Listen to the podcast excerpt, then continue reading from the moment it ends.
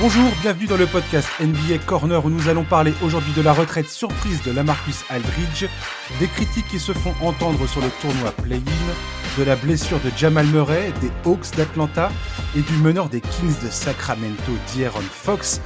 Et pour m'accompagner aujourd'hui, j'ai le plaisir d'accueillir Franck Galarian, animateur du podcast NBA Storytelling et un très bon compte Twitter à suivre. Bonjour Franck. Bonjour Josh, comment ça va?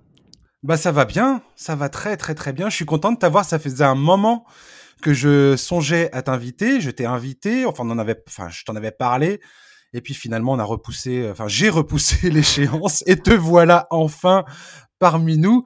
Alors Franck, est-ce que tu peux euh, te présenter un petit peu à nos auditeurs, s'il te plaît? Eh ben voilà, donc euh, moi c'est Franck. Euh, vous me retrouvez sur mon compte Twitter @mister triple double. Voilà, j'ai créé donc mon podcast au cours du confinement l'année passée, NBA Storytelling, donc comme tu l'as dit en intro. Et puis euh, voilà, j'ai sorti quelques numéros euh, depuis. Euh, voilà, donc bah, c'est un podcast qui, commence à avoir une petite audience qui se construit doucement mais sûrement. Et voilà, je prends plaisir vraiment à le faire en tout cas. Et tu nous parles de quoi dans ce podcast alors? Alors dans ce podcast, bah, je parle un peu de, l'histoire de la, NBA, alors avec un grand H, mais euh, où j'essaye vraiment de, faire des focus euh, sur euh, certains, certains aspects. Alors ça peut être des...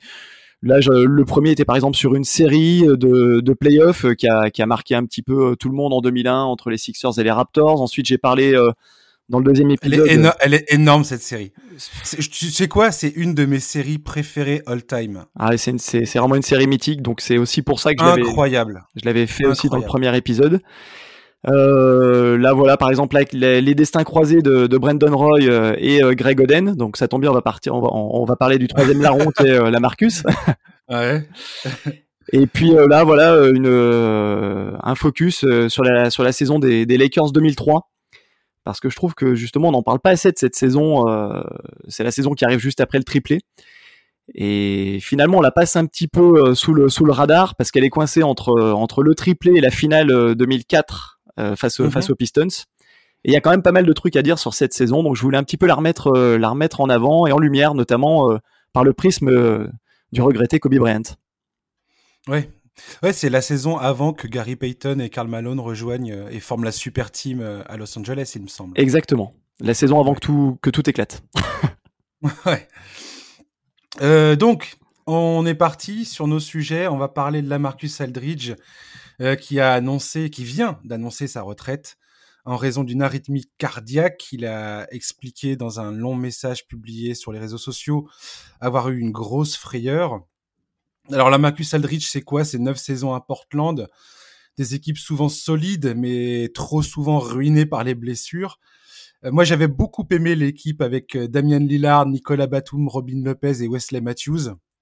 Cette équipe m'avait énormément plu. On avait eu quelques saisons euh, de ça et Ouais, ouais, moi aussi. Et j'en garde un bon souvenir. Il y a eu cinq saisons avec les Spurs, dont une saison 2015-2016, donc la première qui passe là-bas, où les Spurs marchent sur la ligue et sont finalement éliminés en demi-finale de conférence par le Thunder. C'est sept sélections All-Star, deux fois dans la All-NBA Second Team, trois fois dans la All-NBA Third Team, mm. et c'est un des 25 joueurs de l'histoire à cumuler plus de 19 000 points et de 8 000 rebonds en carrière.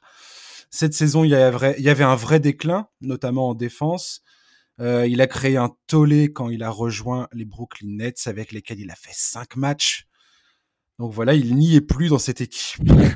Euh, Qu'est-ce que tu peux nous dire sur la Marcus Aldridge, Franck? Bah moi déjà, ce que ce que je retiens, c'est euh, un tir à mi-distance d'une efficacité euh, assez redoutable et un jeu en, en post-up, en son fameux turnaround jumper. Euh, là vraiment, je pense que c'est l'image qu'on lui associe. Euh, plutôt plutôt l'image du coup d'un joueur offensif sur lesquels on avait on avait construit cette équipe euh, cette équipe des Blazers. Euh, c'était vraiment la pierre angulaire lorsqu'il s'était fait drafter, notamment avec avec Brandon Roy. D'ailleurs, c'est la même draft. Hein. Ouais, ouais, tout à fait. En fait, ce qui est marrant avec la Marcus Aldridge, c'est qu'à Portland, c'était un peu le franchise player par défaut, dans le sens où, pourquoi je dis ça, c'est que Brandon Roy aurait pu être ce mec, était, a été ce joueur, hein, mais a été a été rapidement freiné par les blessures. Greg Oden aurait pu être ce, joueur également, mais il a jamais, euh, ça s'est jamais concrétisé euh, du tout à Portland et en NBA en général. Et finalement, la Marcus Aldridge a été longtemps le visage de Portland jusqu'à mm. l'éclosion de Damian Lillard. C'est ça, ouais, c'est ça. C'est lui qui fait le lien entre euh, Roy Oden et puis l'arrivée de Damian Lillard chez les chez les Blazers.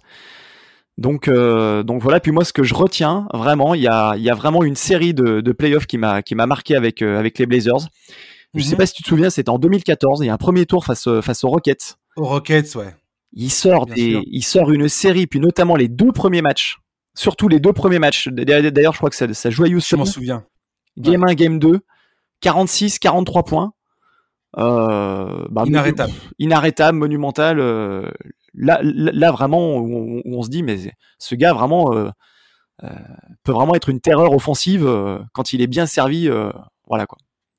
Oui, complètement. Puis Houston à l'époque, je crois que c'est Dwight Howard et James Harden, le, ouais, c'est ça, c'est ça, le gros duo à l'intérieur, enfin de, de, cette équipe.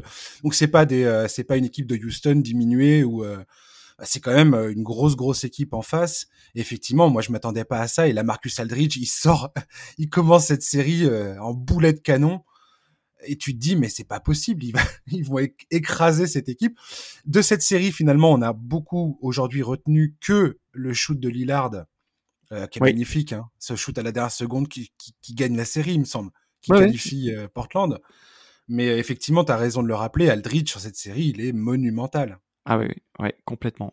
Donc je retiens ça et puis bien sûr son passage aux Spurs parce que bah il faut, faut savoir qu'il est originaire de, de, la fac de Texas. Hein, c'est vraiment un Texan, la Marcus. Et puis, euh, et puis bon, comme tu l'as dit, la saison 2016, ils se font sortir par le, par le Thunder. Et il y a aussi cette saison 2016-2017, euh, la saison d'après. Euh, il y a quand même 61 matchs gagnés, il me semble, de mémoire. Et puis, il y a cette fameuse finale de conférence face aux Warriors, ce premier match. L'affaire Zaza, Kawhi, où les Spurs ont, ont cette avance. Il y a cette blessure de, de Kawhi qui les plombe complètement et ça les plombe toute la série, quoi. Derrière. Ouais. Non, mais la Marcus Aldridge, quand, tu, quand, on parle de, de, lui comme ça, là, si tu refais un peu le, le bilan de sa carrière, c'est quand même, euh, c'est quand même pas de bol, quoi. T'as envie de dire. Je veux dire, à Portland, il a, enfin, c'est blessure après blessure après blessure, des joueurs autour de lui, tu vois, mmh. Brandon Roy, Greg Oden, euh, et ainsi de suite. Euh, San Antonio, il y a cette magnifique saison, puis ils se font sortir par le Thunder. alors, le Thunder était une équipe extrêmement talentueuse. Et, euh, et donc, de, dommage, c'est là pour le coup, c'est ils avaient une chance, euh, bah, ils l'ont ils l'ont pas saisi. Et comme tu dis, après il y a la blessure de Kawhi et ça déraille totalement son passage chez les Spurs finalement. Voilà. Parce que ça change, ça change tout. À partir de ce moment-là, bah, il, voilà, il y a le duo avec de, avec Demar de Rosanne, mais euh, bon, on sent vraiment qu'il est sur le sur le déclin. Euh, il y a aussi, euh, et mine de rien, ça joue également bah, la retraite de, de, Tim Duncan qui lui passe un peu le flambeau à l'intérieur euh, chez les Spurs, euh, la fin du Big Free de, San Antonio et bah vas-y. Le départ de Kawhi, le, fait que Kawhi en fait décide de partir, ah ça, ça a été extrême, un, énorme coup dur pour lui parce que bah, non, non pas qu'il ait eu un rôle quelconque à jouer là-dedans, mais le fait que Kawhi se fâche avec le front office des mm. Spurs et décide de partir et d'exiger un transfert finalement, ça a complètement euh, coupé son. C'est ça. Bah, c'est ce, duo qui aurait pu donner quelque chose d'autre. Quelque part, on ne saura jamais, mais. Euh. Ouais, on ne saura pas. c'est ça. C'est gros coup de gros coup dur, ce départ de, de Kawhi. Mmh. Ouais. Alors tout, toute la NBA lui a rendu hommage hein, à la Marcus Aldridge. De toute façon, c'est un des joueurs marquants, incontournables de ces, euh, de ces 10-15 dernières saisons. Euh, Terry Stott, son ancien coach à Portland, lui a rendu hommage. Damian Lillard aussi, c'est très très beau les matchs, euh, euh l'hommage que lui a rendu Damian Lillard, qui a laissé entendre que euh, Portland pourrait retirer son, son numéro. Enfin, en tout cas, c'est ce qu'il souhaite lui. Moi, je trouve que ce serait pas une mauvaise idée. Oh, oui, je, je, je, pense, je pense qu'il le mérite. Il a, il a, il a tellement marqué cette franchise. Euh, comme, comme on disait tout à l'heure, c'est lui qui fait le lien donc entre l'époque Brandon Roy, Greg Oden et puis euh, Damian Lillard. Et euh, on s'est beaucoup beaucoup appuyé sur euh, sur lui euh, sur toutes ces années-là. Hein. Donc mm. un joueur marquant de la de la franchise, oui, qui mérite indéniablement d'avoir son son maillot retiré au plafond du Moda Center, si je me trompe pas. ouais. truc truc con symbolique, mais que j'ai que j'aime bien. Je crois que c'est ce qu'avait fait Paul Pierce notamment avec Boston C'est, j'aimerais bien voir la Marcus signer un contrat d'un jour avec Portland et, et terminer sa carrière là-bas. Je sais pas pourquoi, mais c'est un truc que j'aime bien. pourquoi pas Et je trouverais ça, je trouverais ça, voilà, le, petit côté symbole, ça, ça me déplairait pas. Pourquoi pas On verra. Voilà, en tout cas, chapeau bas à Marcus, belle carrière. Mm. Et puis, et puis, bah voilà, c'était un peu un choc quand même. Et on espère que la santé. ouais, on s'y, on, bah, on s'y attendait pas parce qu'il était parti pour nous faire euh, un peu une David West euh, quand David West arrive chez les Warriors, une, ring, chaser comme on appelle ça. Et là, euh, bah, le, fait qu'il s'arrête brutalement, en plus un problème cardiaque, bon bah c'est voilà quoi, c'est bon bah, c'est c'est dommage. Voilà, c'est dommage pour lui. on aurait bien aimé le voir sur, sur cette fin de saison en tout cas. Réaction rapide, Franck, pour terminer sur la Marcus. Est-ce que ça change quelque chose pour les Nets? Foncièrement, non. Après, euh, sur, euh, sur certaines rotations, il y avait quand même des fautes à donner en cas de confrontation euh, face aux Sixers de Joel Embiid. Ouais, c'est vrai que c'était de la taille et des fautes, ouais.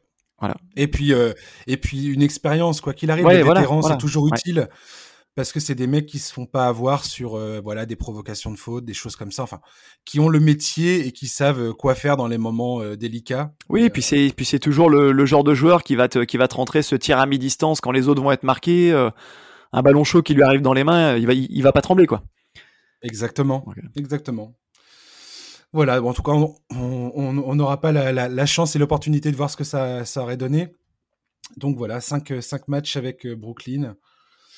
Et puis c'est tout. Et puis voilà, fin de carrière, rideau, la Marcus. On verra ce qui se passera euh, pour son maillot, pour son retrait de maillot, pour euh, sa fin de. Fin, comment ça va se passer tout ça. Mais euh, l'important, c'est la santé. Oui, tout à fait. On va parler du tournoi play-in. Alors, le tournoi play-in, ces derniers temps, il y a des différentes voix qui se lèvent pour critiquer euh, ce tournoi qui nous a tous enthousiasmés la saison prochaine dans un contexte très particulier de la bulle d'une saison complètement euh, raccourcie à cause de la, de la pandémie. Euh, et là, tout, tout à coup, c'est Luka Doncic qui s'est exprimé là-dessus, mm-hmm. Mark Cuban qui lui a emboîté le pas. donc ils ont quelque part, ils sont là à dire que ils trouvent ça un peu injuste, notamment dans le contexte d'une saison qui est toujours très compliquée avec les protocoles sanitaires, un calendrier qui est extrêmement condensé. On voit bien hein, les, blessures et les, joueurs qui sont mis au repos dans cette saison pour justement euh, reposer les corps et les esprits. On voit bah, les joueurs qui tombent. On va parler de Jamal Murray tout à l'heure notamment. Mm-hmm. Euh, t'en as d'autres qui disent le contraire, qui disent qu'ils trouvent ça très très bien, qui trouvent que ça donne une chance à des, à des équipes bah, de jouer pour quelque chose en fin de saison. Euh, qui leur permet d'avoir une opportunité éventuellement d'accrocher une place, une place dans ces playoffs. Tu as un sentiment particulier par rapport au play-in ou pas? Bah, Moi, je fais partie en fait euh, bah, des partisans du, du play-in. Euh, parce que ça redonne une excitation pour la, pour la fin de saison. Tu es tout le temps en train de, de finalement guetter le, le, classement sur la place 6 et puis sur la place 10. Euh, après, comme c'est organisé cette année, ben non, c'est-à-dire que oui, la saison est particulière, mais c'est vrai que faire 72 matchs et puis se retrouver, euh, se retrouver à jouer ta saison euh, sur euh, un ou deux matchs, eh ben c'est vrai que c'est un petit peu un petit peu tendu, c'est un petit peu dur. bon, les règles les règles sont ainsi. Luca, il connaissait les règles dès le début de la saison. On l'a pas entendu en, début de saison, ni Marc Cuban d'ailleurs. Euh, voilà, moi je suis, je suis quand même, je suis quand même pour. C'est une expérimentation de la NBA. J'espère qu'elle sera mhm. euh, gardée, mais j'espère qu'elle sera aménagée. Euh, qu'elle sera aménagée avec euh, avec un cap euh, comme ils avaient fait en fait pour la bulle hein. finalement il y avait ce cap de 4 matchs pour la bulle moi je verrais bien mettre un cap de deux ou trois matchs d'écart avec le, le, avec la huitième place quoi Ouais, tout à fait. Au final, le problème, euh, un des points aussi soulignés par euh, par Mark Cuban, c'est le fait que Cuban, c'est le fait que euh, entre, la conférence Ouest et la conférence Est, il y a, y a, une différence de niveau. C'est-à-dire que tu peux réaliser une, une, saison tout à fait correcte à l'Ouest et te retrouver à jouer un play-in, alors qu'à l'Est, les, les, les, qualifiés sont, sont beaucoup, peuvent être beaucoup plus bas, quoi et que ça crée une disparité. Alors, si on regarde le classement, par exemple, les, les, les Mavericks sont aujourd'hui à 30 victoires, 24 défaites, ils sont septième à l'ouest. D'accord? Mmh euh, Ce classement, ça les mettrait directement quatrième à l'Est, donc qualifié. Et en fait, c'est ça aussi qui pose problème, je pose pour certains clubs. Et moi, c'est un, je trouve que c'est un des problèmes aujourd'hui.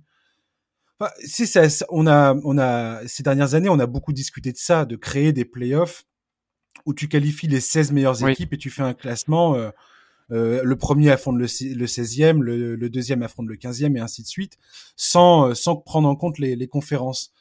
Et je trouve que moi, cette idée-là est très intéressante. Après, il y a le problème, on, connaît les problèmes, hein, les, les, voyages, mmh. le problème que les joueurs vont devoir réaliser des déplacements beaucoup plus longs et toute la fatigue que ça impose en plus. Donc voilà, je, donc il y a, a d'autres problèmes, hein, il y en a, il y en a beaucoup d'autres. Ouais, ben moi, moi, moi, je, alors autant je suis pour le play-in, autant je suis contre cette fusion des conférences en play-off. Euh, c'est peut-être mon côté vieux con, mais euh, euh, cette, cette, j'aime, j'aime en fait les rivalités intra-conférences. Et je trouve que c'est ce qui fait le charme de la. complètement ça, ouais. C'est ce qui fait le charme de la NBA. Il y a des effectifs qui sont construits là-dessus. Bah, je sais pas, tu construis ton équipe, je sais pas, pour faire face à Joel Embiid à l'est, j'en sais rien, ou pour faire face euh, pour faire face à Kevin Durant chez les Nets, tu vas prendre un stopper défensif qui PJ Tucker chez les Bucks, je sais pas. Enfin, ça, tu vas plus le retrouver. Euh, tu vas plus le retrouver si tu mixes si tu mixes les conférences. Pour moi, ça a moins de sens dans dans cet aspect historique qu'à la NBA. Ouais, tout à fait, ouais. Après, euh, c'est pour moi, c'est un moment ou un autre, il faudra avoir cette discussion si, ça, si la disparité entre les conférences bah, continue, continue comme ça. Mais effectivement, le côté historique pèse énormément dans toutes les décisions que prend la NBA aujourd'hui. Je veux dire, quand on parle de réduire le, calendrier à, alors cette année, c'est encore une fois, c'est différent parce qu'il y a eu la bulle auparavant et que la saison a repris plus tard et qu'il fallait diminuer le nombre de matchs. Ils en ont quand même calé 72, ce qui est énorme. Ce qui est énorme, oui. Parce qu'ils jouent euh, en moyenne euh, cette saison 3,6 matchs en moyenne par semaine au lieu de 3,42 matchs en moyenne habituellement. Mhm. Et depuis le All-Star Break, c'est 3,75 matchs par semaine, ce qui est colossal. C'est énorme, oui. Mm. Et c'est un rythme ultra soutenu. Sauf que si demain tu remets en question les 82 matchs par saison, donc là je parle dans, le contexte d'une saison normale, et eh ben tu remets en tu remets en cause bah, tous les tous les chiffres, toutes les, tous les records et ainsi de suite. Tu vois ce que je veux dire? Ouais, non, mais ça c'est, euh. ça c'est vrai. Alors autant je suis pour, le, pour conserver les conférences, autant ça me choquerait pas de garder justement une saison à 72 matchs sur une saison normale. J'entends. Ah ouais, bien sûr. avec justement cette histoire de, de play-in, euh, quitte à faire euh, une, une mini-série au meilleur des trois matchs. Hein. Euh, quitte à faire une mini-série au meilleur des trois matchs qui rajouterait un petit peu de, un petit peu de match, mais qui rendrait cette fin de saison beaucoup plus, euh, beaucoup plus haletante, beaucoup plus palpitante. Et je pense que c'est ce que cherche à avoir la NBA, euh, retrouver ce côté un petit peu tournoi, tournoi universitaire. Hein, et puis et puis l'excitation que ça amène hein, pour les pour les fans parce que c'est vrai que c'est une période finalement un peu creuse cette période avant euh, avant playoff, bon, euh, les, les, équipes mettent leurs joueurs un peu au repos, au frais. Euh, on attend on attend cette fin de saison, on regarde où est-ce qu'on va se classer. là vraiment, ça donne ça donne vraiment un, un, attrait à cette fin de saison. Puis moi, je trouve que c'est aussi une formidable arme anti-tanking parce que ça va concerner beaucoup plus d'équipes. Et, euh, et, et, donc du coup bah, beaucoup plus d'équipes concernées et moins d'équipes qui vont tanker euh, qui vont tanker la fin de saison quoi. J'ai lu un article où le journaliste dit euh, euh, quelque chose de très pertinent. Il dit que la NBA euh, préfère entendre les équipes se plaindre du tournoi play-in et de la, de la compétition, entre guillemets, que ça ajoute, plutôt que de les entendre se plaindre du fait qu'il y ait des équipes qui sont en train de tanker à 200%. Bah oui, ou qui mettent leurs joueurs au repos en vue des playoffs. Ah, complètement. Et que ça fait une fin de saison qui est complètement euh, aseptisée et, euh, et, avec des équipes qui jouent plus rien du tout. En fait. Bah oui, oui, ouais, c'est ça, ouais. C'est ça. la réforme de la draft aussi, enfin de mm. la loterie, euh, qui a permis ça. Je veux dire, aujourd'hui, si tu euh, perds tous tes matchs pour terminer bon dernier de la NBA, enfin de la ligue, du classement, eh ben, tu peux te retrouver avec, le, avec, que le, avec, avec, le cinquième choix, quoi. le, le, la probabilité de terminer avec le premier pic est vachement moindre ah qu'avant. Donc, il euh, n'y a, y a, plus vraiment de. Il y, a plus de garantie, en tout cas. La garantie est, beaucoup moindre. Donc, euh, La garantie est beaucoup moindre, ouais. Donc, au final, moi, ce que je retiens de ce que disait ce journaliste, c'est que, quoi qu'il arrive, les gens vont se plaindre. C'est ça qu'il faut retenir, je crois. Exactement. On n'empêchera pas les gens de se plaindre et de trouver toujours quelque chose à redire, comme dans la vie, quoi. et puis je repense historiquement à cette histoire de, de play-in. Moi, par exemple, saison 2, j'ai cherché un petit peu la saison 2007-2008. Les Warriors de We Believe. Donc la, la saison d'après. Hein. Bilan, fin de saison, 48-34. 48-34. 9 de la conférence Ouest. 8 de la conférence Denver Nuggets, 50 victoires. Si tu organises un play-in avec cette équipe-là, moi j'aurais aimé voir un play-in avec, euh, avec cette équipe-là. Euh, et c'est pour ça que ça a été imaginé. Hein. Et je pense que ça va dans le bon sens. Ça va dans le bon sens. Tu sais, il y avait eu cette fameuse saison, je sais plus, c'était en 2018, il me semble, où tu avais eu ce dernier match de saison entre Denver et, Minnesota. Et Minnesota, ben, c'était génial. C'était Voilà, qui jouaient. Ce qui était drôle, c'est qu'ils jouaient leur dernier match de la saison et c'était le match qui allait décider euh, quelle équipe allait participer euh, au playoff. Et on l'a tous regardé celui-ci. Euh, voilà, c'était, c'était. Et il était extraordinaire ce match. Et je eh pense que ça a fini de convaincre la NBA cette saison-là de, de, se dire, bah, il y a peut-être un truc à, à regarder là-dedans. Quoi. Donc bon. moi, je, moi j'ai trouvé, moi j'étais plutôt séduit par le play-in l'an dernier. Là, je trouve que le, le, schéma est plutôt bon. Donc, euh, moi, j'ai envie de dire, regardons ce que ça donne déjà. Ouais, donnons, Voyons voir s'il y, a vraiment de quoi hurler à la grande injustice à la fin. Oui, parce qu'encore une fois, ça euh, concerne que la septième et huitième place. Hein, c'est pas non plus, euh, voilà, les champions. Exactement. Et le mec qui, enfin l'équipe qui va choper la septième place, elle va jouer un seul match supplémentaire au final. Donc voilà. Euh, et, elle est censée, elle est censée normalement battre. Euh, voilà. Après, encore une fois, c'est sur un match. Et sur un match, t'as toujours des surprises. C'est le côté, j'allais dire, universitaire euh, qui, qui ressort. Tu joues les Warriors de, Steph Curry sur un match. Bon, bah t'es pas assuré de passer, quoi. oui, complètement, ouais. Donc non, non, moi, je, moi je dis voyons voir. Je, je comprends. Enfin, ça m'étonne, ça, ça m'a étonné un petit peu de voir, comme tu dis, tu l'as extrêmement bien résumé. Doncic et Mark Cuban, on les a pas entendus en début de saison, ah et ça mouftait, ça mouftait pas.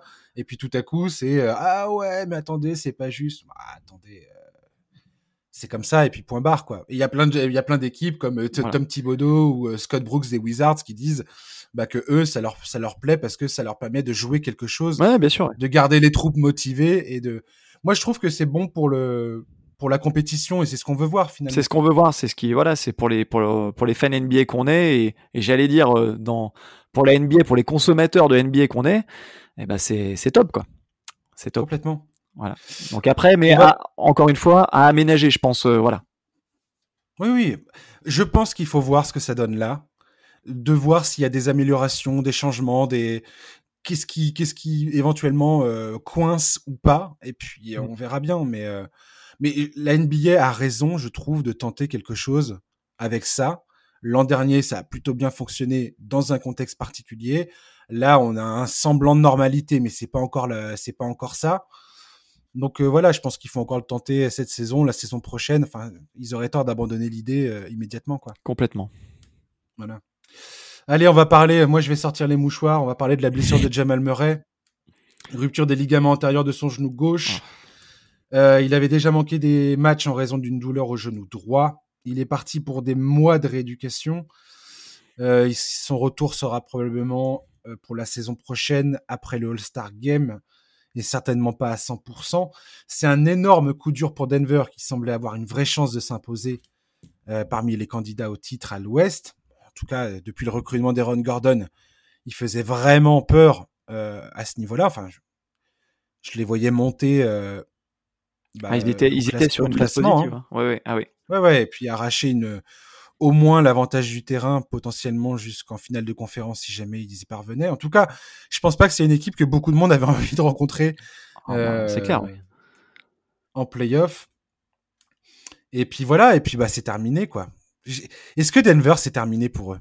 Eh ben, j'ai envie de te dire, euh, sur le papier, la première réaction qu'on a, c'est oui, c'est terminé. C'est-à-dire que. Euh, moi, je vois pas comment tu remplaces l'apport de Jamal Murray, sa flamboyance, le fait que ça soit un mec qui soit capable de te planter 50 points dans un match de playoff euh, décisif pour te porter, et, puis son duo avec Nikola Jokic, qui était l'arme absolue des Nuggets. Sur pick and roll, ouais, la complémentarité entre roll. ouais. Je veux dire, cette arme-là, cette combinaison-là, si tu regardes les chiffres, c'est effrayant Et, et puis en playoff, justement, euh, dans un contexte de, de match-up où tu rencontres une équipe plusieurs fois à la suite, il y, y, avait quasiment aucune solution pour une équipe adverse. Enfin, c'est ton, c'est ton arme principale, tu vois. Et alors, on parle de, du recrutement d'Austin Rivers, tout ça, pour essayer de combler les brèches, mais ouais, pour moi, c'est très très compliqué. C'est un peu un pansement sur une jambe de bois, mais oui. alors vas-y, essaye de me convaincre du contraire, parce que moi, je suis alors, dépité, mais. Alors, alors voilà. Euh, en effet, ça sera, ça sera, ça sera hyper compliqué, surtout euh, bon les deux équipes de LA, euh, le Jazz, les Suns. Euh, bon, ce côté superstar que tu vas pas avoir en playoff, et on sait que les playoffs c'est l'heure des superstars, notamment dans les moments décisifs, bah t'as pas Jamal Murray, voilà c'est hyper compliqué. On l'a vu dans la série face au Jazz au premier tour l'année passée, à la fin de série qu'il fait c'est c'est phénoménal, même la, la, la série face aux Clippers. Bon, voilà. Et puis après, bah en, en y réfléchissant un petit peu, je me suis dit oui, mais il y a des exceptions. Et on parle, je sais pas si tu as entendu parler de cette fameuse Ewing Theory. Oui. Bien sûr. Donc la fameuse Ewing Theory, je, je, rappelle ce que c'est rapidement pour les, pour les auditeurs, les Knicks de 99, euh, qui, mhm. sont classés, euh, qui sont classés 8 Il y a, il y a Pat Ewing qui se, qui se blesse, je sais plus si c'est au premier tour ou si c'est au deuxième. Fin de je, euh, je crois que c'est, euh, je sais faudrait, Faudrait, faudrait, que, je, faudrait que je regarde. Et en fait, le fait de, le, le fait d'avoir son leader sur la, sur la touche, on part de cette théorie du fait que les autres joueurs vont être plus responsabilisés et donc vont pouvoir entre guillemets un peu step up et, euh, et euh, se mettre au niveau euh, des, bah des, des partenaires, etc. et créer une certaine alchimie, une certaine solidarité. Et c'est ce qui s'était passé avec les avec les Knicks de 99, mmh, qui avait été. En fait, c'est que collectivement, ils vont ils vont réussir à combler l'absence de, de leur star, et, du moins sa production et, euh, et, et, être galvanisé un petit peu par ça. C'est ce qui s'était passé avec Lennox à cette époque. Exactement. Ils vont être galvanisés par ça et après, ça, disons que ça va, ruisseler, ça va entre guillemets ruisseler sur tout le monde, à la fois euh, sur Nikola Jokic qui va peut-être être obligé d'en faire un petit peu plus, mais surtout sur des lieutenants comme Michael Porter Jr. qui va être responsabilisé d'emblée. Et on l'a vu dans son match face au Hit là, euh, le match d'après. Hein, il a fait, il a, mhm. il a, il a, il a fait un bon match. Euh, un gars comme Aaron Gordon, bah, ça va être pareil.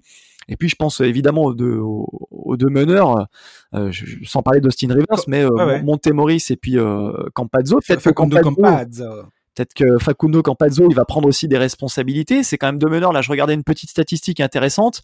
Si tu cumules mhm. les deux, ils sont, ils, perdent pas beaucoup de ballons. Hein. C'est 3,38 passes décisives pour un seul ballon perdu. Ils sont très propres. Ils sont, très, propres. Donc après, on va leur, on va leur en demander un petit peu plus à ces joueurs-là, tout comme euh, au, lieutenant de, de Nikola Jokic que sont euh, Gordon et puis euh, et puis Porter Junior. Et s'ils arrivent à s'ils arrivent à monter un peu le niveau, eh ben on n'est pas à l'abri d'une on n'est pas à l'abri d'une surprise. pourquoi pas passer le premier tour hein.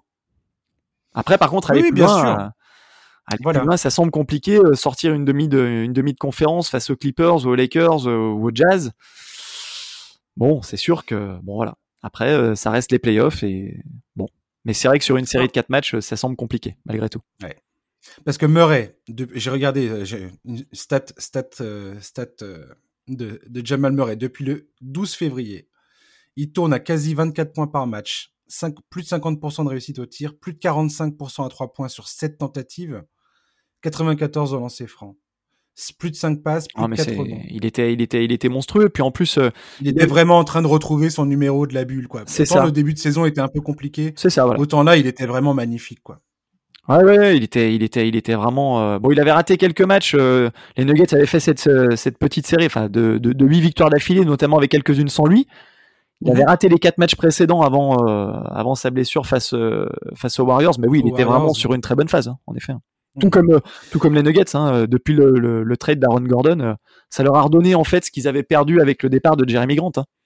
Exactement. Et, euh, et McGee, même si McGee, je le trouve très bizarrement utilisé par, par Mike Malone, mais c'est pareil, il apporte ce qu'apportait Mason Plumlee. Mason Plumlee, c'est un joueur très différent, mais en tout cas, ça, ça ramenait de la taille et une protection du cercle à l'intérieur en, en, backup de, de, de, Jokic, ce qui était ce qui était indispensable pour cette équipe. Enfin, pour moi, ils avaient réalisé un sans faute à l'intersaison. non, mais c'est ça. Hein. Euh, euh, avant la deadline là, c'était c'était magnifique. Enfin, pour une fois, euh, Denver, t'avais l'impression qu'ils bah, qu'ils y allaient à fond, tu vois, et et les voilà. Et moi, alors comme tu l'as dit tout à l'heure, Michael Porter Jr. J'ai hâte de voir ce que ça va donner, parce que Michael Porter Jr. sur les derniers matchs, c'est juste n'importe quoi. Ouais, il peut, il peut, il peut, il peut exploser. Hein. Il peut, il peut vraiment exploser sur la fin de saison. Il va avoir plus de responsabilités sur les, notamment sur le. J'allais dire, il va être obligé de, bah voilà, un peu de compenser euh, tous ces tickets shoot que Jamal Murray va pas prendre. Ils vont, ils vont, se, ils vont se répartir sur, sur d'autres joueurs.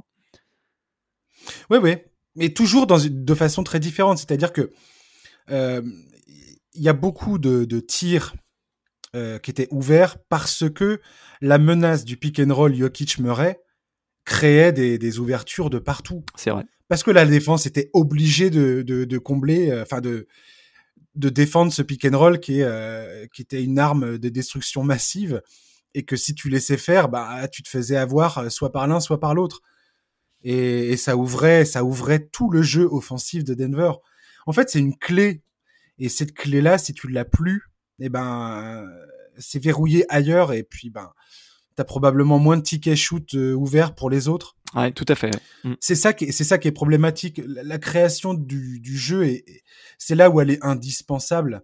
C'est que, bah, quand t'as des joueurs qui marquent en spot-up, qui marquent sur, euh, bah, sur des paniers euh, qui découlent d'une passe, une passe décisive, euh, bah t'as as beaucoup, as beaucoup moins de, de volume à ce niveau-là si t'as pas cette, cette, cette initiation au niveau du pick and roll quoi. Voilà. Le seul truc que je souhaite pour les pour les Nuggets, c'est qu'il n'y ait pas trop de tickets shoot qui retombent dans les mains de Will Barton non plus. ah ok. Tu peux pas savoir à quel point je partage ton opinion. Oh la vache plus des responsabilités pour Will Barton égale problème. Ouais, parce que moi, moi, ce que j'ai un peu peur, c'est qu'ils sont investis d'une mission, une mission ah, divine. Ah, grave, le ah, genre grave. mission divine. Ah, quoi. non. Ah, non. Voilà, j'espère que Michael Malone va lui dire, écoute Will, euh, voilà, euh, bon, si t'as un coup de chaud, vas-y, fais-le, mais euh, ouais, bon. Will the Thrill. Non mais. Il va nous prendre 9 shoots à 3 points par match. Ah ouais, moi j'ai peur. À 32% de réussite. Ouais, merci Will. Je tremble. Ah la vache.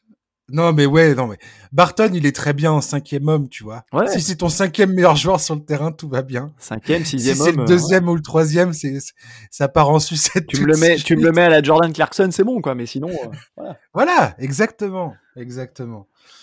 Non mais j'adore Mike Malone. Je sais pas, je j'aime beaucoup ce coach. J'espère ouais. qu'il va réussir à trouver des solutions.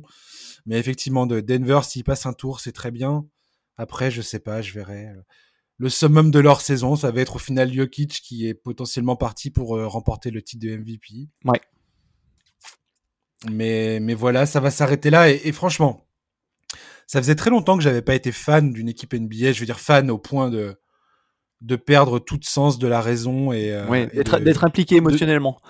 voilà de, de, de plus être objectif où tu sais que t'es plus objectif du tout tu vois Ouais.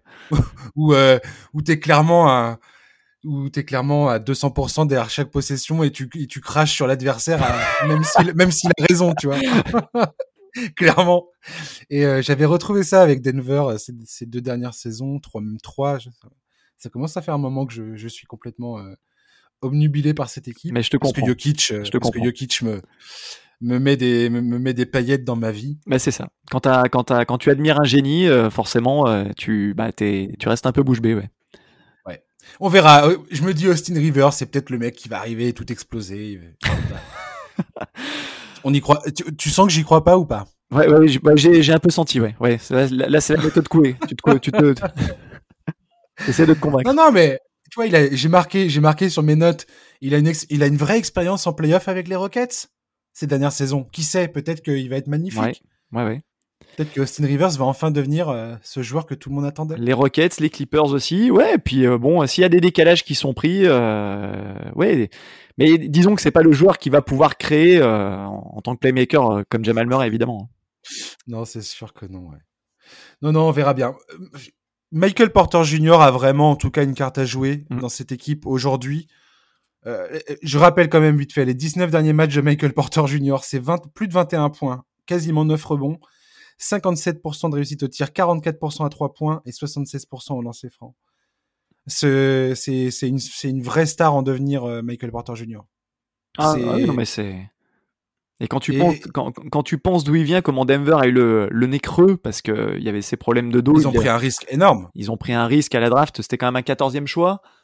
Et puis euh, bon bah allez on y va, on le prend. Euh, bon il était attendu. le dos, le hein. dos en, oui oui mais le dos en compote. voilà le dos en compote. Si tu si tu regardes l'histoire de la draft de Michael Porter Jr. Il y a quand même énormément d'équipes qui ont dit on ne touche pas à ce gars-là. Ah mais, ouais, mais parce que son dos là c'est pas possible. Ouais, c'est ça. On, on, peut pas on peut pas se permettre de prendre ce risque là. Mm.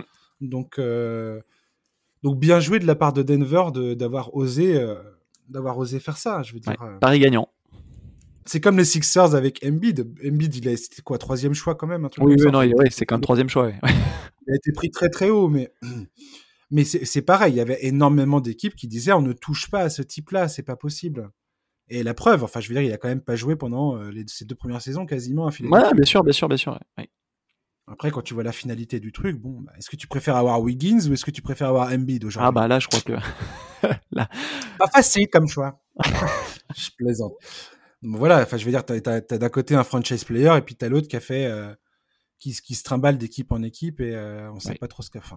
Qui se trimballe d'équipe en équipe. Il a été échangé tout de suite. Minnesota, c'était pas ça, et puis là, Golden State, c'est. Oui, bah un, un, role player quoi. Un, un role player, voilà. Premier choix de la draft. Oui. Merci beaucoup, Andrew. tu nous as bien fait rigoler.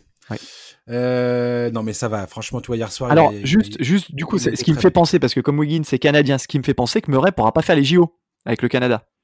Ah bah ouais, non, mais c'est. C'est-à-dire que c'est triste à mourir. C'est vraiment. C'est triste à mourir cette histoire. J'ai pensé à ça aussi, ouais. J'ai envie de chialer. non mais sérieux, ça, ça me, ça me, ça me, ça me ça me, ça, me fait, ça me fait tellement suer que Denver soit pas à plein régime dans ces playoffs. C'est tellement, tellement dur à accepter. J'avais tellement d'espoir pour eux. Ouais, ouais, on, va, on va voir, voilà. On va voir, comment, on va voir ce que ça donne. Mmh. Allez, Atlanta Hawks, c'est parti. Euh, les Hawks, début de saison, c'était dur, très très dur. Alors, il y a eu des blessures, et c'est pas fini. Hein. C'est une équipe qui a été très, très, très, très handicapée par les blessures, par le protocole sanitaire. Et puis euh, voilà, Lloyd Pierce c'était manifestement pas l'homme de la situation. Ils s'en sont débarrassés finalement assez rapidement. Ils ont nommé Nate McMillan euh, à sa place. Donc il est parti quand Lloyd Pierce? Fin février, un truc comme ça? Oui, il part, euh, il part fin février et McMillan démarre début mars. il arrive le 2 mars, ouais. Donc Macmillan, position très inconfortable hein, parce qu'il est assistant coach. Euh, il prend la place de Lloyd Pierce alors que quand tu écoutes les, déclarations euh, au moment du licenciement de Lloyd, de Lloyd Pierce, tu sens qu'il y a un vrai respect entre les deux hommes. Oui, parce qu'au niveau humain, euh, Lloyd Pierce, encore une fois, apparemment c'était quelqu'un de, très investi dans le mouvement Black Lives Matter. oui, je veux dire qu'il y avait vraiment le respect et qui avait l'air d'être vraiment. je parle de lui au passé parce que c'est plus le coach, mais qui avait l'air d'être vraiment euh, quelqu'un de, de, très investi, très bien quoi, au niveau humain. Et euh, mais bon, je pense qu'au niveau basket, euh, au niveau vision de, de, de, de ce qu'il voulait faire du, de ce développement des, des jeunes d'Atlanta, il y avait il y avait vraiment Bisbee, notamment avec Trey Young, d'après ce qu'on a ce qu'on a pu lire entre les lignes. Hein. Tout à fait, ouais, tout à fait. Et, et quand on leader, problème... quand on quand on leader qui plus est meneur de jeu, qui est le relais du coach sur le terrain, ne, ne te suit plus, bah, forcément, euh, moi j'ai senti un petit peu que les joueurs l'ont un petit peu laissé tomber à un moment donné. Hein. Enfin, je pense que j'ai eu cette impression-là également. En tout cas, sa voix ne ne passait plus dans le vestiaire. On l'a bien senti mmh. ça, avant avant son départ. Et je pense que c'est c'est ce qui a motivé la décision euh, du front office de s'en débarrasser. Je veux dire, euh, tu vois bien que les, Hawks avaient de grands espoirs pour lui, mais que ça n'a pas pris. Et puis c'est comme ça. Et puis et puis il faut l'accepter. Point barre quoi. C'est ça. Et quand tu vois Macmillan depuis qu'il est arrivé sur le banc, ben, en fait, aujourd'hui, les Hawks gagnent les matchs qu'ils étaient supposés gagner et ils gagnent des matchs qui étaient censés, enfin, qui, qui sont censés perdre bientôt. Et euh, sur les dix derniers matchs, ils sont à, huit victoires, deux défaites. Mmh et Macmillan, euh, de, de, tout ce que j'ai pu euh, trouver comme renseignement sur son travail sur le banc des Hawks, il a à la fois créé une structure offensive beaucoup plus ordonné, où les joueurs savent mieux quel est leur rôle et ce qu'ils doivent faire. Oui. Et en même temps, il, il leur laisse des, des, espaces de liberté. Et ça, c'est Boyan Bogdanovic qui explique ça. Euh, Bogdan Bogdanovic, pardon, parce que Boyan Mhm. Bogdanovic, c'est le joueur de- du jazz. Bogdan Bogdanovic qui explique que il y a cette structure dans laquelle ils évoluent, où donc chacun connaît son rôle et, et sait ce qu'il doit faire, où il doit se trouver sur le terrain. Et en même temps, ils ont, euh, ils ont des consignes qui disent si tu es ouvert, si tu as euh, une passe, un shoot évident, tu peux tout à fait te rompre le, le- cette structure pour faire ce que tu dois faire et, et garder cette- ce côté simple du basket euh, instinctif en fait, tu vois. C'est ça. Où tu, tu as une passe évidente, bah tu l'as fait. T'as un tir, t'es ouvert, bah tu le prends. Bah, c'est ça, c'est ce qu'on appelle ils, de- ils expliquent que ça, ça les aide énormément aujourd'hui à, à s'exprimer sur, le terrain en fait. Ouais, c'est ça, c'est vraiment ce qu'on appelle de la lecture de jeu, hein, de la lecture de jeu basique, mais euh, Tout à fait. notamment du jeu, ce qu'on appelle en, en drive and kick. hein, je, rentre, je, vais, je, vais, je vais fixer dans la raquette euh, par les pénétrations, puis ressortir sur les shooters. Ou alors, je me sers du point de fixation Caitlin Capella, euh, offensivement euh, aussi, parce qu'il est quand même à plus de 15 points, euh, 15 15 points par match. Et puis, euh, lui, il va, il va forcément être, euh, être un petit peu plus surveillé. Ça va libérer aussi tes, tes shooters, parce qu'il y en a dans cette équipe. Complètement. Euh, voilà. Et Macmillan, pour le coup, c'est, moi, je pense que vraiment son, son apport se voit plus, plus qu'en attaque, c'est défensivement. C'est un coach qui est réputé être défensif quand même, hein, à la base. Tout à fait. C'était un joueur défensif d'ailleurs. C'était un joueur défensif, euh, que ce soit chez les, chez les Sonics. Mhm. voilà. Et il, a toujours assis ses, ses équipes sur une, sur une bonne défense, notamment euh, avec son passage au- aux Pacers, sans parvenir à leur et- faire passer ouais. euh, ce, ce fameux cap. Euh, Non, mais en même temps, aux Pacers, c'est très intéressant le fait que tu parles de ça. Parce qu'aux Pacers, c'est exactement ce qui s'était passé aussi. Ouais. C'est-à-dire que c'était une équipe qui était handicapée par beaucoup de blessures. et au final, il, a, il, a, il arrivait à chaque fois à obtenir des résultats. Alors, Mm. Ça se concrétisait pas forcément en playoff, mais les, gars, ils arrivaient. Il y avait la moitié du 5 qui était, qui était pas disponible. Donc, qu'est-ce que tu veux faire? Au bout d'un moment Ah, Pas grand-chose. Mais n'empêche qu'il a toujours réussi à faire en sorte que ses équipes soient compétitives. C'est ça. C'est ça. Et puis, euh, moi, je trouve que dans ce rôle, hein, entre guillemets, de, pompier de service, euh, euh, en plus, il était déjà, il, c'était déjà l'assistant, il connaissait déjà le groupe. bah, C'est parfait, quoi. C'est parfait. Et, comme tu dis, il a laissé cette certaine liberté, notamment à, à Trey Young euh, en, en attaque. Et on, on sent euh, finalement cette équipe beaucoup plus libérée. Et, euh, et puis et puis ça tourne quoi. Et là on se retrouve du coup avec un avec un Clint Capella et puis un Bogdanovic qui qui sur les sur les, les deux dernières semaines là sont vraiment euh, sont vraiment au, au top de leur forme. Hein.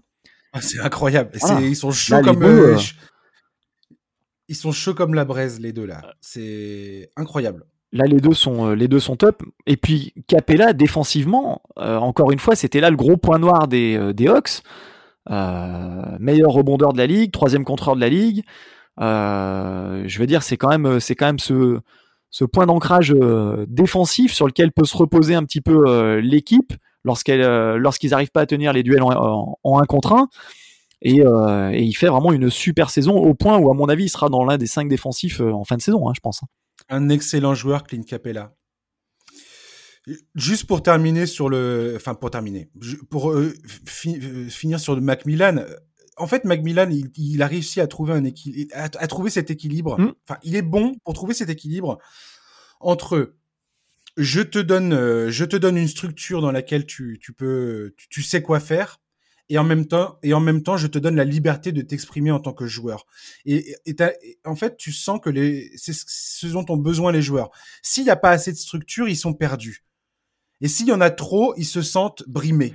Oui, puis Et en fait, c'est cet équilibre-là qui est toujours très compliqué à trouver. c'est ça, c'est Et, ça- et ça te rend aussi beaucoup moins prévisible euh, pour les défenses adverses, parce que les défenses adverses, faut pas croire, en NBA, les mecs, il y a du scouting de dingue, Mm. et la plupart des équipes savent exactement quel système tu vas tout faire tourner euh, à chaque moment où tu appelles un système, le, le système de sûr, ton équipe. Donc avoir cette, cette part de de- d'imprévisibilité, ça aide énormément, et ça permet aussi aux joueurs de se responsabiliser, et de se dire, bah j'ai, euh, je sais ce que je dois faire, j'ai une feuille de route, mais en même temps, je sais très bien que je peux bifurquer si je vois que en face, ça s'adapte ou ça, ou ça bloque les, les solutions que j'avais d'habitude. Ah non, non, mais ça, c'est euh, très com- important. complètement. Ah, c'est vrai que Macmillan, il a mis de l'ordre dans la maison. j'allais dire, notamment en disant toi ton rôle c'est ça, toi ton rôle c'est ça, et par pas. mais par contre, voilà, en effet, si tu as le tir ouvert, bah tu prends, voilà. Et j'en veux l'exemple. Moi, moi, il y a un joueur que j'aime bien, c'est Kevin Werther. Ouais. Kevin Werther, là, le, ce, ce shooter, lui, voilà, c'est, c'est un shooter. Il, il faut pas qu'il commence à partir dans des drives incroyables, mmh. aller, aller provoquer dans, dans la raquette. Il, il peut le faire si c'est si s'il le sent, si c'est ouvert, mais il va pas il va pas aller forcer son jeu outre outre mesure. Et, euh, et, voilà. Et après, je pense que quand même, ce qui leur, ce qui leur manque, bien qu'ils soient bien remontés au, au classement, c'est, c'est DeAndre Hunter, qui lui avait fait une super, un super début de saison. Et là, le fait qu'il soit, euh, qu'il soit pas là, parce que ça fait un moment, mine de rien, il était revenu deux matchs, puis il était reparti. Euh, je crois qu'il est toujours blessé au mhm. pied. Euh, ce joueur-là, je pense que ça peut être la clé notamment euh, dans cet aspect de progression défensive sur les joueurs extérieurs adverses. Mais DeAndre Hunter, j'adore ce joueur. Il a un potentiel, ce, joueur, mais en fait, c'est exactement ce que j'allais finir par dire. Euh, merci Franck pour cette transition. Parce qu'au final, Atlanta, aujourd'hui, c'est ça la grande question. C'est à quel point cette équipe, maintenant que Macmillan est installé, pardon, et qu'il y a ce système de jeu euh, qui a l'air bah, de, coller à l'identité de l'équipe. Enfin, cette équipe a l'air d'avoir beaucoup plus d'emprise sur qui elle est et ce qu'elle est capable de faire. Maintenant, on, aimerait bien voir ce que ça donne avec l'effectif au complet. Et quand tu vois tous les joueurs de talent qui sont euh, en ce moment euh, sur la touche, tu te dis, quand tout le monde revient, qu'est-ce que ça peut donner Atlanta bah, finalement? Ouais, ouais, ouais, ouais. Mais, mais, après, c'est pareil. Est-ce qu'il va réussir à, redéfinir les, les, rôles de chacun euh, Parce qu'un Cam Reddish, bah, il a besoin de ballon. Un Gallinari, il a besoin de ballon. Un DeAndre Hunter, bah, mine de rien, il a prouvé en début de saison qu'il pouvait apporter offensivement. À côté de ça, bah, tu as toujours Trey Young. Euh, euh, tu as fait arriver Louis aussi dans le, dans le trad avec, avec Rajon Rondo. Est-ce John Collins il y a John Collins. Euh, ils, sont, ils toujours là, lui. Et moi, j'adore. Ça fait, ça fait, ça fait beaucoup, beaucoup, beaucoup, beaucoup de monde. Bogdanovic, ça fait beaucoup mhm. de monde finalement à, à, à, nourrir, à nourrir au niveau, au, niveau des, des, des, tickets tir, des tickets shoot. Et j'espère qu'ils vont parvenir à trouver en fait ce, cette alchimie collective euh, offensivement, de pouvoir faire tourner le ballon, d'avoir le, de jouer finalement sur le joueur, euh, sur le joueur ouvert et pas euh, que chacun euh, regarde commence à regarder un petit peu ses stats, euh, notamment sur les jeunes joueurs. Je pense à un Cam Reddish par exemple. Bon ben ah, tiens, je suis, je, suis pas à 10 points sur ce match-là, ou tiens, je vais, je, vais, je vais commencer à tirer comme un goret parce que j'ai pas fait mes stats, quoi. Et ça, j'en ai un petit peu peur. quand tout le monde va revenir. Alors là, pour le moment, ça va bien. J'allais dire ça va bien. Parce qu'il y, a des, il y a des blessés. Mais quand tout le monde va revenir, on dit qu'abondance de biens ne nuit pas. Mais j'attends de voir quand même collectivement comment ça va se passer. Quoi. Écoute, ça, ça c'est typiquement le boulot du coach. Ah non, mais c'est clair. Mais euh, Ça va être à lui de, de, définir les rôles et de, et de créer la, bah, de créer une. Enfin, de toute façon, dans toutes les équipes, il faut une hiérarchie. Une hiérarchie, voilà, et, ça. et un esprit de et un sens du collectif. Je j'ai envie de dire que tous ces joueurs-là, pour l'instant, sont plutôt euh, bah, sont plutôt conscients de, du fait qu'ils peuvent ensemble vraiment euh, bah, ils peuvent, je pense qu'ils peuvent ennuyer beaucoup d'équipes. Ah ouais, non, non, mais ils euh, peuvent, ils peuvent, ils peuvent ennuyer. Et, en euh, playoff, ça peut être, ça peut être pénible, Atlanta. Ouais. Ça peut être très pénible. Ouais, ça peut être, ça, ça, peut être une vraie surprise. Je pense que ça peut être une vraie surprise. Euh, euh, et ils vont, ils vont ennuyer du monde, hein, ça c'est clair. Ouais. Alors pour l'instant, j'arrive pas à voir exactement quand est-ce que tous, tous les absents vont revenir. Euh, on a encore un peu de temps, hein. c'est la, c'est à, la mi-mai le, début des playoffs, donc ils ont encore un peu de temps pour récupérer tout le monde et, j'espère le faire avant que la saison se termine pour pouvoir justement euh, bah, travailler un peu sur euh, bah, les automatismes et le collectif, comme on vient de le dire. Mais, euh, mais Atlanta, moi je trouve que c'est une belle surprise en ce moment. et, et c'est une équipe, je pense qu'il faut garder un œil dessus à l'approche des playoffs parce que ils sont quoi? Ils sont quatrième à l'est à l'heure qu'il est? Ouais, c'est ça. Ils sont ils, sont quatrième. Puis moi, ce que je me disais, leur, leur, saison est déjà une réussite. Hein. Oui. Et ce que je ce que je me disais, c'est que quand tu regardes l'effectif, quand tu regardes le talent de cet effectif, ah, tu te dis c'est c'est pas possible que cette équipe soit dixième, neuvième de de, de, de la conférence S quoi. C'était vraiment complètement en début de saison, c'était c'était juste pas possible quoi. Et forcément, il y avait quelque chose qui allait pas apparemment. Donc, du coup, comme on l'a dit tout à l'heure avec, avec Lloyd Pierce, Macmillan a mis un peu d'ordre. Là, ça, ça, semble, ça semble rouler. Ouais, ils vont, ils sont, ils sont, ils sont sur la bonne voie, c'est clair. Voilà. Après, à voir ce que ça peut faire en playoff. Ouais. En tout cas, équipe à suivre. Intrigant. intrigant. intrigant, ouais. Et je suis très content de les voir remonter effectivement au classement parce que personnellement, je faisais partie des enthousiastes euh, concernant cette équipe en début de saison. Ouais, moi aussi. Ouais. Je pensais, je les voyais vraiment, enfin, vu l'excellent le, recrutement qu'ils avaient fait, euh, je les voyais vraiment jouer euh, bah, le, au moins, au minimum, le milieu de tableau à l'est. Et c'est ce qu'ils sont en train de confirmer là, malgré, malgré tout ce qu'on vient de dire, malgré les blessures, les absences et ainsi de suite. je suis content pour Ned McMillan parce que c'est un coach que je respecte énormément. Euh, je le respectais euh, à Indiana. Moi, je trouve qu'il a fait un super taf et que on, il a, il a pas eu le, la reconnaissance, je trouve, qu'il méritait à ce moment-là, parce qu'on n'a pas pris assez en compte le, contexte dans lequel il évoluait là-bas. Mmh. Voilà. Donc, je suis content pour euh, pour les joueurs, pour lui, et voilà, j'ai hâte de voir. j'ai hâte de voir cette équipe en playoff, de voir ce que ça va donner. Et j'ai hâte de voir Trey Young en playoff. Parce que Trey Young en ah bah playoff, j'ai hâte de voir à quel point, offensivement, parce que c'est un, un joueur magnifique offensivement, très Young. Ouais. Donc j'ai hâte de voir comment il va, il va s'en sortir en playoff. Et j'ai hâte de voir défensivement à quel point c'est un problème pour les Hawks. Et comment, justement, Macmillan va gérer ça? Bah, il va, pour moi, c'est la grosse question autour de Triangle. Il va, il, va, il va essayer de le cacher forcément euh, sur le, sur le moins bon attaquant adverse. Hein. C'est sûr, mais, mais comment et, et, comment justement les adversaires vont essayer malgré tout d'abuser de, lui? Ouais, ben c'est toujours, toujours ça, c'est ce qu'on appelle la chasse au mismatch. Et je trouve que dans le basket NBA, c'est de plus en plus fréquent.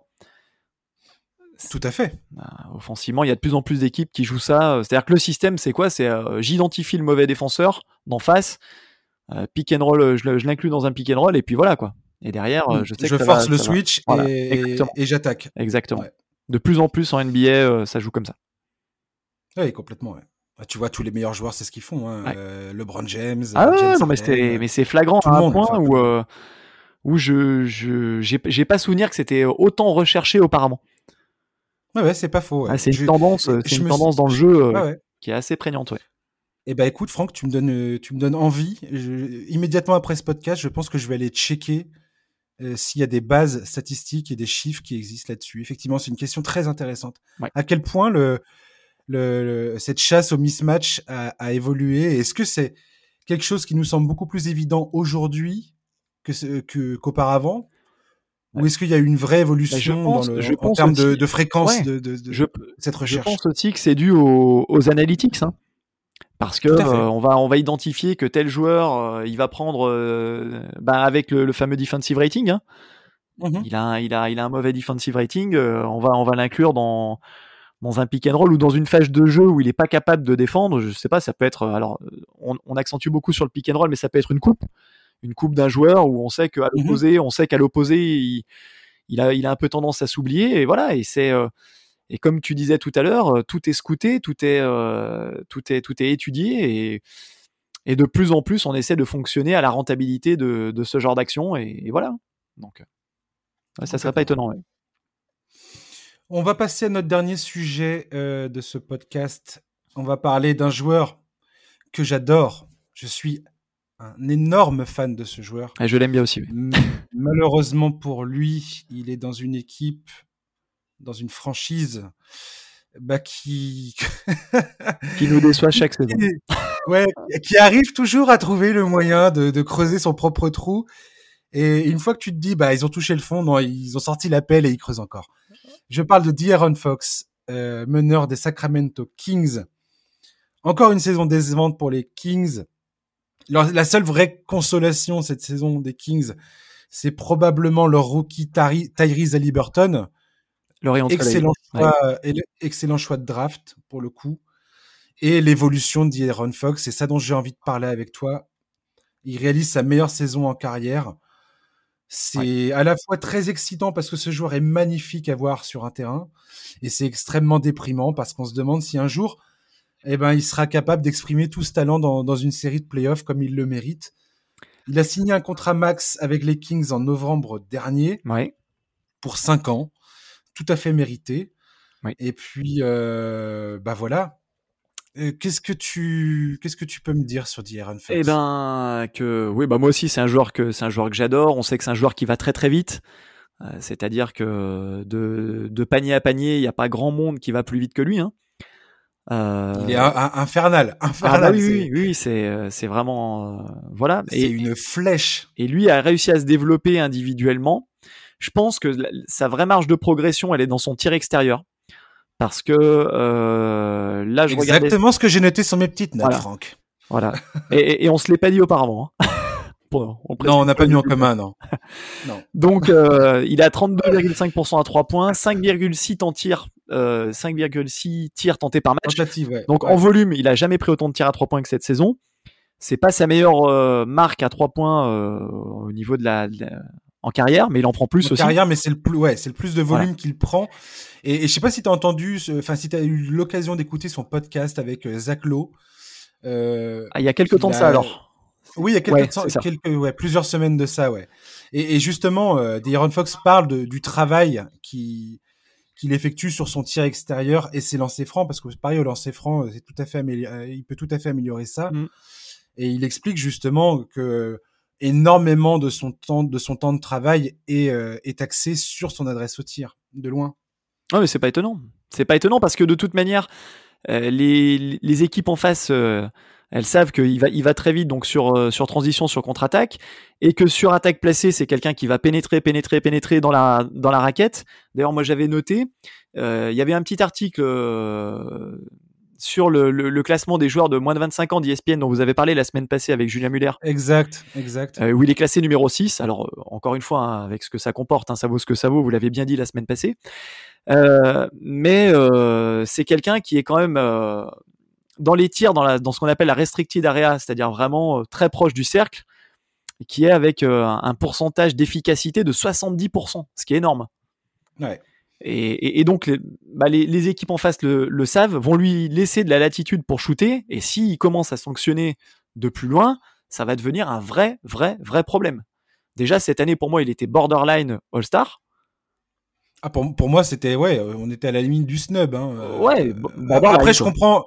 Après, le, franchement, euh, j'avais fait un podcast là-dessus. C'était excessivement difficile. De, Oui, de oui, pas oui, non, non, des mecs sur le, des mecs très méritants sur la touche. Exactement. Tu, tu peux pas. Il y a un moment, t'es obligé de faire Voilà. des sacrifices. Tu quoi. obligé de faire des choix, mais donc c'était c'était normal. Mais malgré tout, on parlait de lui dans la discussion. Complètement. Ce qui n'était pas, ce qui était pas le cas les, les années d'avant. J'avais noté aussi un, un des seuls, un, un des sept seuls joueurs de NBA avec au moins 24 points, 7 passes. Mhm. Donc, ce qui le classe quand même, euh, ce qui le classe quand même dans une certaine catégorie de, de joueurs. Le problème, comme tu l'as dit, c'est que, c'est que dans son équipe, bah, les Kings, euh, ça défend pas, quoi. Ça défend Ça pas. c'est défend horrible. pas. C'est, euh, en fait, j'a- en fait, j'arrive pas à comprendre euh, quel est le, le, le problème central de cette équipe. Quoi. Je... ah, mais le- ah, la mais- défense. hein, on, est, on est en train Ah de oui. le dire, mais c'est c'est ça le problème. ah, le Ce que je veux te dire, que- c'est euh, en fait, qu'est- qu'est-ce qui cause euh, le fait que cette défense soit, bah, Euh, enfin, t'as l'impression que c'est, y a rien à résoudre en fait, que c'est, ils trouveront jamais la solution et Bah, j'ai du mal à. Bah moi, pour avoir, regard- pour ça, en avoir fait. regardé quelques matchs des Kings cette saison, le problème c'est que dans cette équipe, personne ne tient ses duels en un contre un. C'est, c'est, c'est- Personne ne tient. do- Donc du coup, tu as tout le temps des aides défensives qui sont déclenchées, les équipes en face trouvent des, trouvent des opportunités, et c'est Bien terrible. sûr. Et c'est terrible. Et à partir du moment où terrible, où t'as pas un ou deux gars qui défensivement euh, tiennent leur duel un Tiens contre la un, route, ouais, ouais. ou d'avoir un vrai protecteur de cercle. Alors on parle d'Hassan Whiteside, oui, bon, bon c'est, oui, Non, mais arrête avec Hassan. voilà, Whiteside. donc non, non. voilà. On sait très bien qu'Hassan Whiteside, bon voilà. c'est quand il veut, c'est sur séquence, c'est bon voilà. Sinon c'est Rich. Holmes. Moi je l'aime bien Rich Holmes, hein, il est il est sympathique, hein. Mais euh, il est plus porté sur que que un- sur la défense. Est-ce que c'est un pivot titulaire, Richon Holmes? Non, c'est un super backup. Voilà. C'est un bon fait, backup. il fait- Non, mais franchement, il fait un, un excellent boulot Voilà. euh, aux Kings. Je, je remettrai pas ça en question. Mais est-ce que voilà, est-ce que c'est le mec euh, aujourd'hui qui te permet, euh, qui te permet de, de, de survivre en NBA défensivement? Bah non, je crois pas, non. Et donc partant partant de ce constat-là, j'ai quand même été voir quelques stats défensifs des, des, des Kings. Je me suis dit mais comment ça se fait qu'ils soient aussi mauvais euh, défensivement Donc déjà, faut savoir que les adversaires contre eux shootent à 48,9%. Donc quasiment C'est 50%. Donc ils sont classés 30e et bon dernier de la ligue là-dessus. Et ils sont classés 28e sur le pourcentage qu'ils concèdent également à 3 points. Comme on sait, comme comme c'est important maintenant dans le jeu NBA, c'est cette réussite à 3 points. Ils concèdent donc 38,9% de réussite à leurs adversaires à 3 points. Ah. Oh donc déjà, quand, quand, tu concèdes autant de, de, de réussite euh, aux adversaires que tu n'es pas capable de tenir tes duels 1 contre 1, de contester les tirs, parce que ça part de là également. Hein. Je tiens mes duels, je conteste les tirs. Et non seulement il y a ça, et par-dessus ça, au rebond, mais ils sont nuls. Ils sont nuls. C'est-à-dire qu'ils sont 30e rebond défensif. C'est-à-dire que quand bien même sur une possession, s'ils arriveraient à défendre correctement, et que par bonheur, le panier ne rentre pas, le tir ne rentre pas, mais ils prennent pas le rebond. Ils sont 30e, ils sont 30e classés de la ligue au rebond, euh, au rebond défensif, 28e, 28e si tu cumules euh, les rebonds euh, totaux, défensifs, offensifs. c'est aussi, la pire défense dans la raquette. Ah non, mais c'est horrible. Un, un chouïa, même si leur vie en dépendait. C'est terrible. C'est terrible. C'est voilà, donc. Donc moi, je me pose des vraies questions sur, sur le travail de, de Luke Walton parce que euh, parce que malgré tout, tu as quand même euh, as quand même quelques joueurs qui je veux dire qui sont pas qui sont pas mauvais dans cette équipe. Et, euh, et bon bon sans être sans être non plus incroyable hein, au niveau au niveau effectif, mais mais bon moi pour moi il est enfin pour moi il serait clairement en péril, d'autant plus qu'il y a eu ce changement de, de general manager. Mmh On est passé de parce que Walton s'est quand même recruté par par Vladé Vladé Divac. qui a qui a un historique formidable à Sacramento quand même. Ah, je pense qu'on le retiendra plus en tant que joueur. Son, passage, son passage, il est euh, au, poste de général manager. Ah oui. C'est c'est Ah bah là, je crois que oui. Bah, bah, d'ailleurs, tiens, ça peut me donner ça peut me donner une idée de podcast. Tiens, tu me la glisses sous le sous le coude. la carrière de non, mais on, peut, on peut pas. Tout n'est pas négatif dans ce qu'il a fait, mais euh, mais bon Dieu, il y en a quand même, il y a quand même des erreurs, euh, ah, y a des, quand même des erreurs monumentales, quoi. La vache. Et, et, tu vois, moi, pour moi, une une une des clés qui pourrait permettre à Sacramento de d'évoluer et de trouver les pièces manquantes à cet effectif. Euh, pour moi, ça passe par Marvin Bagley. Marvin Bagley, il faut essayer de le, pour moi, il faudrait échanger ce mec-là. Parce que alors, lui, c'est pareil. Je comprends le potentiel de ce joueur. Offensivement, c'est intéressant, tout ça. Mais euh, si tu as dit Aaron Fox, Tyrese Halliburton, euh, Harrison Barnes et, et Buddy Hield, je vois pas, je vois pas pourquoi tu as besoin de ce gars-là, quoi. Et Marvin Bagley, si quelqu'un en veut et que tu arrives à choper un, un pivot défensif ou, un, ou je sais pas quoi, quelque chose d'intéressant euh, défensivement, il faudrait, il faut, enfin, pour moi, c'est peut-être là aujourd'hui leur meilleur point d'attaque pour changer cette équipe, quoi. Ouais, ouais, ouais, ouais, bah, ouais. La meilleure monnaie d'échange. Il a, il a, une valeur marchande. Le problème, c'est qu'il est très souvent blessé. il arrête Donc, euh, tu as, tu as combien de matchs de Marvin Bagley dans la, dans la saison? C'est toujours ce qu'il faut se demander aussi. Euh, toujours, à l'infirmerie, ce mec-là. Voilà, c'est donc euh, donc terrible. et c'est terrible pour lui parce que oui, il a il a il a du potentiel. C'est quelqu'un qui peut, c'est quelqu'un qui apporte des choses des choses offensivement. Mais c'est moi j'y crois pas du tout en Bagley. Hein, que ça soit bien clair. Je pour tous les fans de Marvin Bagley, je suis désolé, mais je ne partage pas votre enthousiasme. Ouais, bah, je pense que Marvin Bagley, pour moi, n'est pas du tout il n'est absolument pas un franchise player. Non. Parce que je regretterais, je regretterais, je regretterais mes propos un jour. Et auquel cas, j'aurais aucun problème à le reconnaître. Mais Marvin Bagley, pour moi, c'est clairement pas l'avenir de Sacramento. Mais tu vois, on parlait, on parlait des Hawks juste avant. Bah, tu aurais mis un Clint Capella chez les Hawks, euh, chez les Hawks, chez les Kings. Euh, chez les Kings, ouais, ouais. Ouais, là déjà, ça aurait, ça aurait déjà un autre, un autre visage. Hein.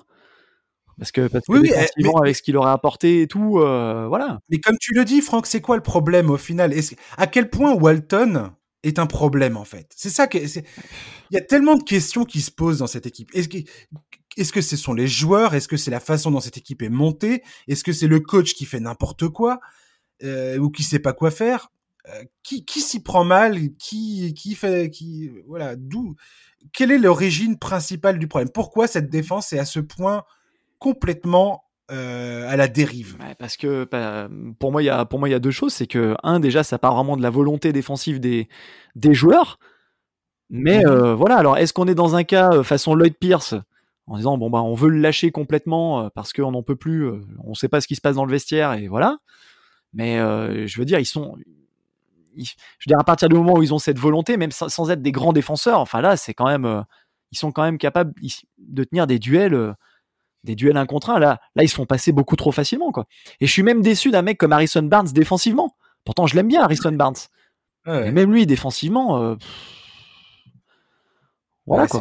Après, moi, voilà, ils ont cette base de reconstruction à l'arrière. Voilà, tu gardes Ali Burton Fox. Euh, et puis après, le reste, pour moi, tout est, tout est échangeable pour modifier euh, l'effectif et l'améliorer. Hein. C'est exactement ce que j'allais dire. À part Ali Burton et Fox, c'est qui les, les mecs intouchables dans cette équipe? Personne. Alors Buddy Hield, je veux bien croire que ça, peut, ça peut être potentiellement un, un, role player intéressant dans le sens où, où c'est un, un, sacré, euh, c'est un sacré shooter quoi. Mm, mm. Et t'as toujours besoin de ça en NBA. Ouais. mais, mais il faut, il faut une équipe qui soit capable aussi de compenser bah, tous les manques qu'il peut avoir euh, à côté quoi. Notamment défensivement parce que pareil, Buddy Hield défensivement c'est pas, c'est pas une foudre. Donc, donc c'est pour euh, ça que bah, si tu regardes un petit peu les derniers échanges qui... que la franchise a fait, ils, ils essayent, euh, ils essaient de, de, de, prendre des joueurs un petit peu à vocation défensive. Je pense à Corey Joseph, il y a euh, Dylan Wright également, qui est, qui mmh bon. Après, c'est pas non plus ce qui va. Voilà, tant qu'ils n'auront pas ce protecteur de cercle d'Arceau aussi, et puis et puis ces joueurs qui, qui, ouais, qui, qui sur les extérieurs vont vouloir défendre un petit peu fort. Voilà, ça, tant que ça restera une passoire défensivement, ça sera, ça sera très compliqué pour eux de progresser. Quoi. Mmh. Ils sont sur neuf défaites consécutives. Les ouais, bah c'est ça, c'est ça qui est. Quelle horreur. C'est ça qui Mais quelle horreur. Bref, tu vois, on, finit par parler des Kings euh, et du fait que c'est, ce soit une espèce, un espèce de cimetière indien, le truc, alors que je voulais parler d'un truc euh, enthousiaste, d'Iron Fox, tout ça. Bah ouais, oui, oui, oui. Ah, tu vois, tu vois comment on est, hein. On peut pas s'en empêcher. On peut pas s'en empêcher parce que parce qu'il y a quand même un environnement autour de lui qui fait que euh, qui fait que lui est lui est un super joueur et euh, et euh, il y a eu mine de rien, il y a eu un moment de la saison où on a eu de l'espoir pour ces Kings. C'est toujours ça en fait. Ouais. À un moment de justement quand il est un peu avant le All-Star Game, on s'est dit ah les Kings, il y a une embellie. ça peut être. C'est ça les Kings en fait. Ils, ça peut être pas mal ils te redressent le menton, ils te tiennent par le visage et tu te dis, ah oh là bah là, ils vont, ah, ils vont me faire un, ils vont me faire un bisou, ça va être doux, ça va être tendre. Et puis, ah. une grosse gifle dans la gueule. Non, on est des merdes. Ah tiens, Bagla fait... tiens, Bagla fait trois bons matchs de suite. Ali Burton euh, dans le clutch, il est bon. Euh. T'as super. Ah, terminé. Non mais voilà. En fait, pour, conclure sur cette histoire de D'Aaron Fox et des Kings, au final, Tyrese Ali Burton et D'Aaron Fox, c'est euh, c'est du plaisir et c'est cool qu'il soit là. Et c'est et c'est déjà deux très belles pièces pour construire l'avenir. Ils sont jeunes. Ouais. Et, et, tout espoir n'est pas perdu aux Kings.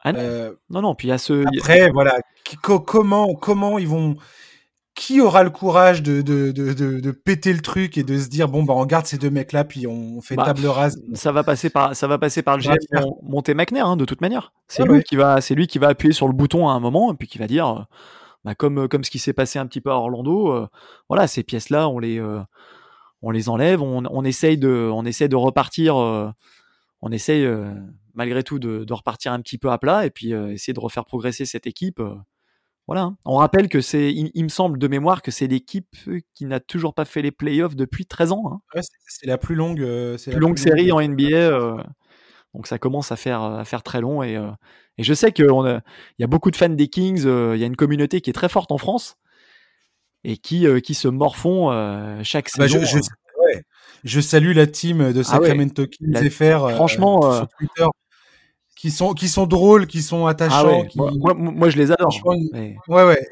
Mais alors euh, mon Dieu que, ça doit être dur à vivre au quotidien. ah ouais. Cette histoire quoi. parce que parce que d'habitude ils, partageaient ça avec les fans d'Enix. Mais ils, peuvent plus cette année quoi. Donc euh... Bah non, ça y est, les Knicks ont quitté euh, ont quitté le ont, quitté la fosse sceptique de la NBA. oh la vache, quelle image. Mon dieu. Et puis les Knicks, euh, puis les Knicks, voilà, ça défend hein.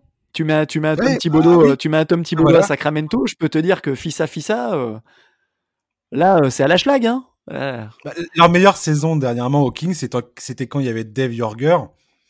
qu'ils ont, euh, qu'ils ah ont fait partir pour rameuter Luke Walton. Et puis voilà. Quoi. Ah la pertinence de cette décision. Euh, Des Jorger qui viennent de voulait, ça défendait. Juger. Voilà. Au moins, ça défendait avec euh, Voilà. Mais bon. Ça. Merci beaucoup, Franck, de nous avoir accompagnés dans ce podcast. Eh ben, merci à toi de, de m'avoir invité. C'était vraiment super sympa. Toujours un, toujours un plaisir euh, d'échanger, euh, d'échanger notamment avec toi et dans ce, dans ce super podcast. Voilà.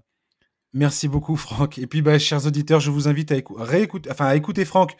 Donc, dans NBA Storytelling, euh, c'est où qu'on trouve ton, ton podcast? On le, trouve un, on le trouve un petit peu de partout. Il est, il est sur Apple Podcast, sur Podcast Addict, sur, sur Spotify également. Donc, vous pouvez le retrouver assez facilement. Très bien. Et ben voilà, chers auditeurs, je vous conseille vivement d'aller jeter une oreille là-dessus. Et puis bah nous on se retrouve la semaine prochaine pour un prochain numéro de NBA Corner évidemment. D'ici là, je vous souhaite passer une bonne fin de journée, un très très bon week-end et prenez soin de vous. À bientôt. Bye bye. Salut